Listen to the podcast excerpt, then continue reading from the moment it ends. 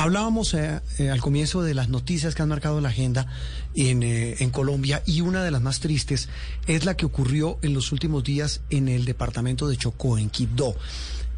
parece un disco rayado, pero qué situación tan dolorosa. Una situación que hoy tiene este departamento, además de la situación de abandono, de muchas veces indiferencia del Estado, pues es un departamento ahora acosado le ha pasado hace mucho tiempo por los violentos y lo más grave, Juliana, por eh, violentos que se tomaron prácticamente algunos sectores de su capital, de Quito. Sí, señor, justamente durante este año 66 personas han fallecido en estos hechos que han ocurrido de manera violenta.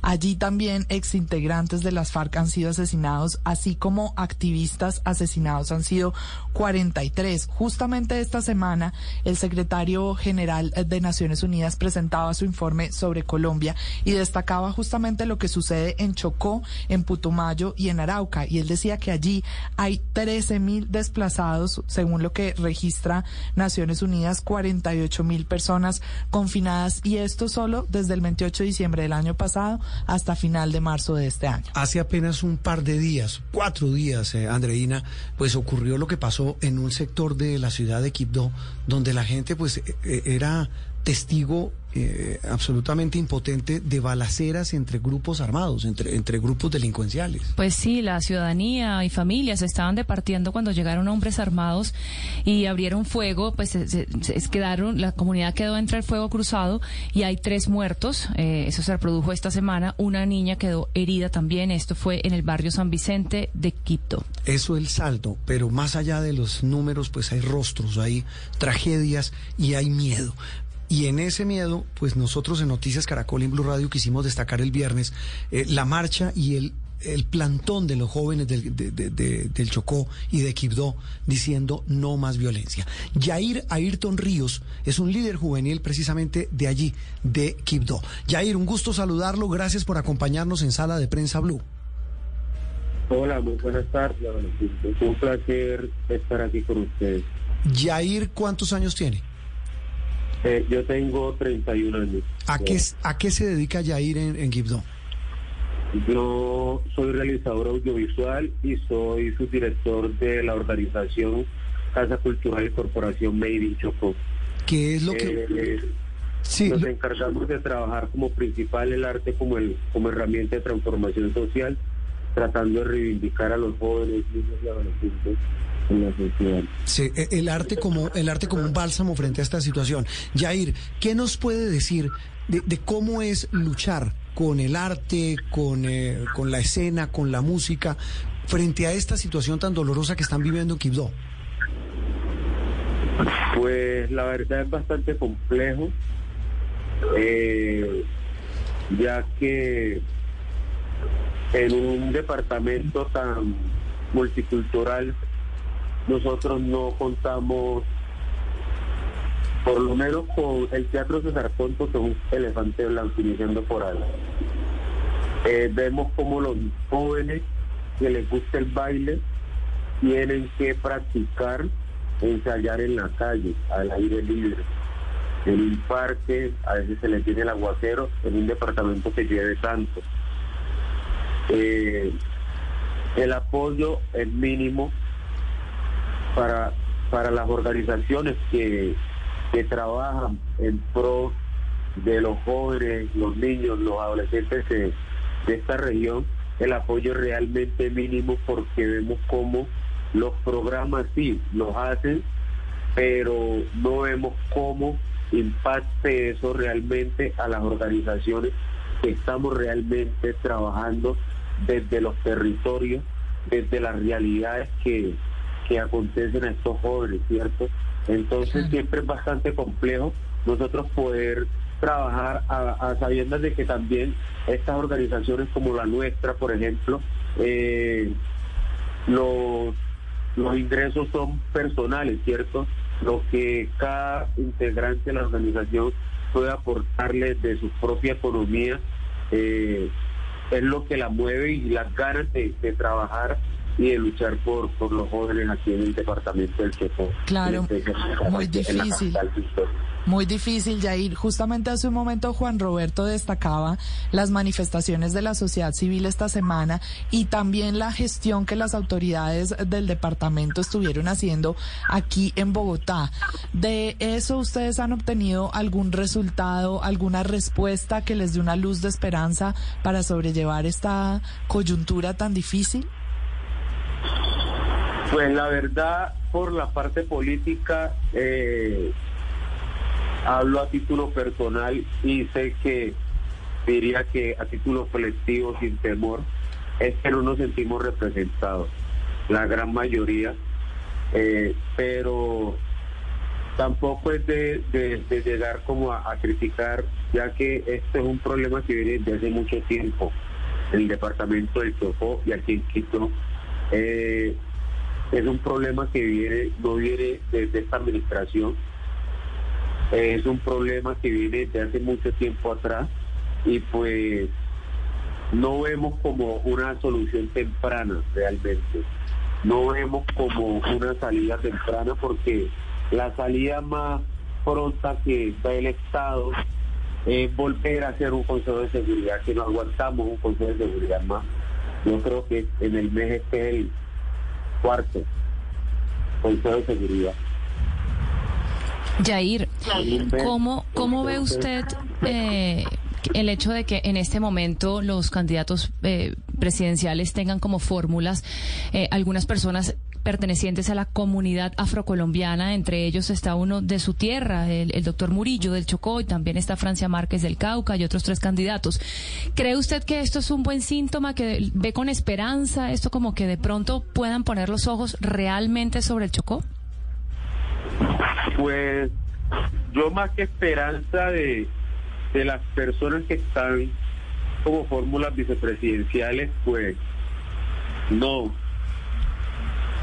Murillo es de acá, pero ¿qué ha hecho? Nada. Por esta región no ha hecho nada. Lo digo a boca llena y sin temor. No ha hecho nada. Creo más en Francia Márquez que en Murillo. Mm. La, la, la verdad es esa. Y, y... Pero el desencanto es con todos los políticos, me imagino. Sí, y, y, y, y, no solo con los políticos, sino con nosotros, que somos los que los ponemos, les actualizamos esa recochita que ellos tienen con el departamento. ¿Sí me entiende? Porque, porque es que nosotros también tenemos mucha responsabilidad de lo que está pasando hoy en día, porque es que los problemas vienen desde atrás, pero es que seguimos eligiendo a los mismos con las mismas mm. y seguimos creyendo en las mentiras, pero no tanto en las mentiras, sino que seguimos creyendo en los 50 mil pesos, en la fiesta, los jóvenes y los viejos como son más avispados en el bulto de zinc y en, el, y, en los cinco bultos de cemento. Mm. Entonces, mientras nosotros sigamos eligiendo de esa manera, pueden haber cinco presidentes negros y vamos a seguir eligiendo mal y nos va a seguir yendo mal. Yo, desde las últimas elecciones dije, y, y, y yo no he salido a marchar y no pienso salir a marchar porque dije que por cuatro años no volví a marchar después de las últimas elecciones de esa tan mala elección que, que tomamos porque son personas que han estado en la más altas esferas del poder. no han hecho nada el departamento, pero ahora sí. Sí, hablamos con Jair Ríos Cuesta, es líder juvenil de Quibdó. Jair, eh, además del desencanto con quienes han gobernado, con quienes les han prometido esta vida y la otra, y pues vemos lo que ha pasado, eh, hoy la situación de los jóvenes en Quibdó, usted nos decía al comienzo, es muy complejo tratar de, luchar eh, a, punta de arte, a punta de música, eh, a punta de, algo que puede significar eh, dignidad humana frente a la situación que vive Quibdó y que vive el Chocó. Hoy, ¿cuál es la situación de los jóvenes? ¿Qué hacen los jóvenes en Quibdó y en Chocó hoy? En el Chocó no hay nada que hacer. En el Chocó, el eh, la economía del Chocó la mueve la minería ilegal, la mueve eh, el narcotráfico. Sí. Por medio de las bandas criminales, la mueve eh, el cultivo de ilícitos y la mueve el comercio. Y a eso súmele que los que no están en ese, en ese, en ese, en ese ámbito están pendientes de un puesto en alcaldía o gobernaciones. Yair, y, le, y le quiero agregar algo eh, que también es una cifra alarmante, pues que también es una, una, información alarmante y es los índices de suicidio entre los jóvenes en el Chocó que están disparados. Yo le quiero preguntar por qué cree, qué cree, qué cree que lleva usted a un joven a pensar que la muerte es mejor que sobrevivir como ustedes sobreviven.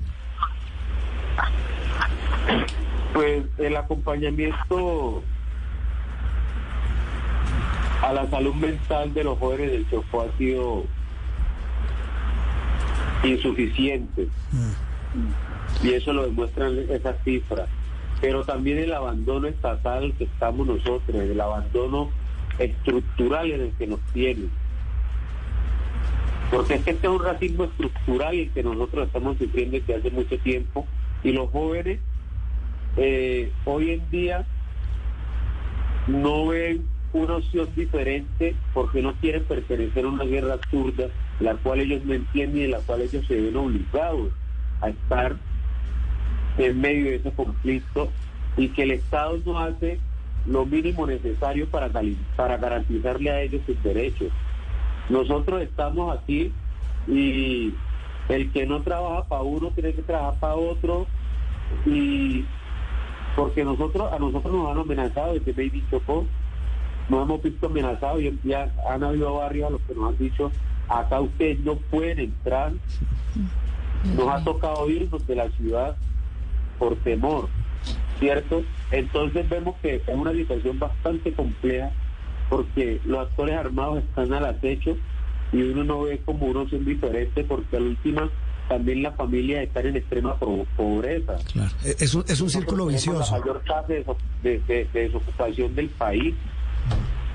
Sí, e, es un círculo vicioso. Pues Jair Ayrton, eh, es un gusto eh, que nos haya atendido. Un dolor escuchar lo que usted nos dice, eh, porque sabemos de su lucha titánica a través de, de, de, esta fundación en la que usted trabaja, a través del arte para buscar salidas, pero eso no es suficiente, usted lo tiene absolutamente claro y lo dejó muy en claro. Un abrazo solidario, no olvidamos al Chocó. Estamos con el Chocó, Jair, un abrazo. Y a esto un aporte. Eh, Señor. No seguiré dejando de trabajar por mi departamento, por los jóvenes, y, y quisiera que si alguien nos quiere ayudar, Claro. puede conseguir claro. las redes sociales Eh, Made in Chocó. Nos regala las, las, regalen los nombres de las redes sociales.